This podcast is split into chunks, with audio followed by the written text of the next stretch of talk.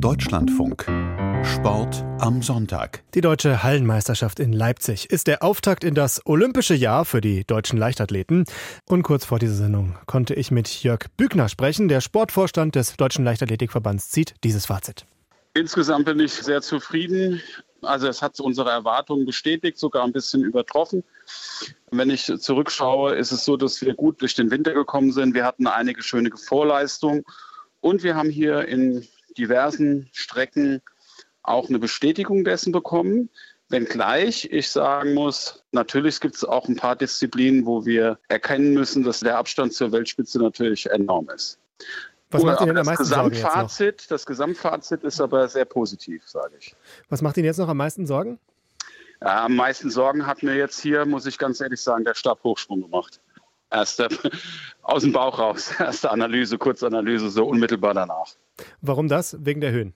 Naja, wegen der Höhen. Also ich meine, mit den Männern mit 5,45, da können wir überhaupt nicht zufrieden sein. Und bei den Frauen sechs Starterinnen im Feld, das ist auch noch ausbaufähig. Also das war so eine Disziplin, wo ich sage, ach, da fehlt noch ein ganz schönes Stückchen zur Weltspitze. Und da gibt es auch keine zwei Meinungen bei uns im Team.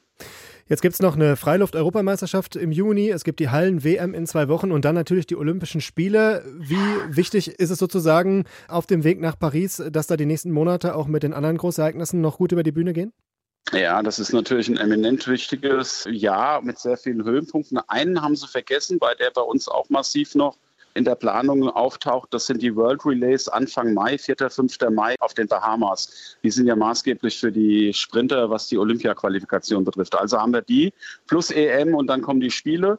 So, da gibt es verschiedene Gesichtspunkte, die wir haben. Wir müssen zum einen die Top-Leute, was uns bisher sehr gut gelungen ist, weiterhin gesund an die Startlinie stellen. Das war ja das große Defizit des letzten Jahres. Dann ist es so, dass angesichts der verschiedenen Wettkämpfe natürlich sehr individuelle Planungen laufen. Und das ist auch der Grund, warum wir zum Beispiel in Glasgow mit einer sehr kleinen Mannschaft am Start sein werden. Weil viele werden sich, die Sprinter werden sich schon auf die Bahamas vorbereiten. Wir werden dort vorwiegend mit einer Sprungmannschaft am Start sein. Äh, Lauf gehen äh, wird einen ganz anderen Weg gehen und Wurf auch. Also wir haben sehr unterschiedliche äh, Herangehensweisen an die Olympischen Spiele. Fakt ist, wir werden eine große Mannschaft bei der EM haben. Aber auch das ist nicht weiter verwunderlich, weil dort werden drei verschiedene Szenarien durchgespielt. Einige werden die EM nutzen als sehr gute Möglichkeit in Vorbereitung auf die Spiele.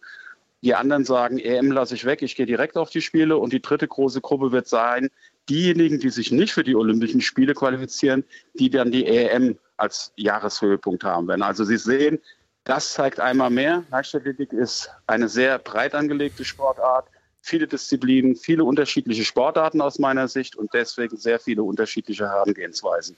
Und Leichtathletik hat auch viel Aufmerksamkeit. Nach der medaillenlosen WM letzten Herbst gab es sogar eine politische Debatte darüber unter der Überschrift Leistungsgedanke in Deutschland.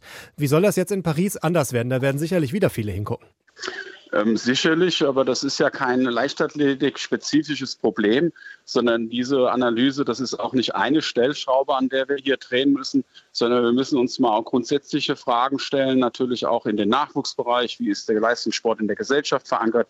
Also wir ventilieren seit zehn Jahren die gleichen Fragen, aber wir haben nicht wirklich die Antworten bis jetzt darauf gefunden.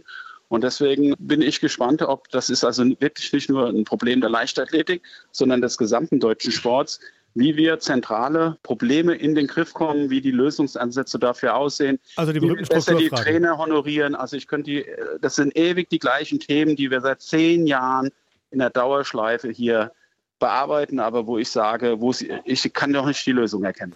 Aber Sie sind ja jetzt bei der Leichtathletik. Welche Ideen haben Sie denn?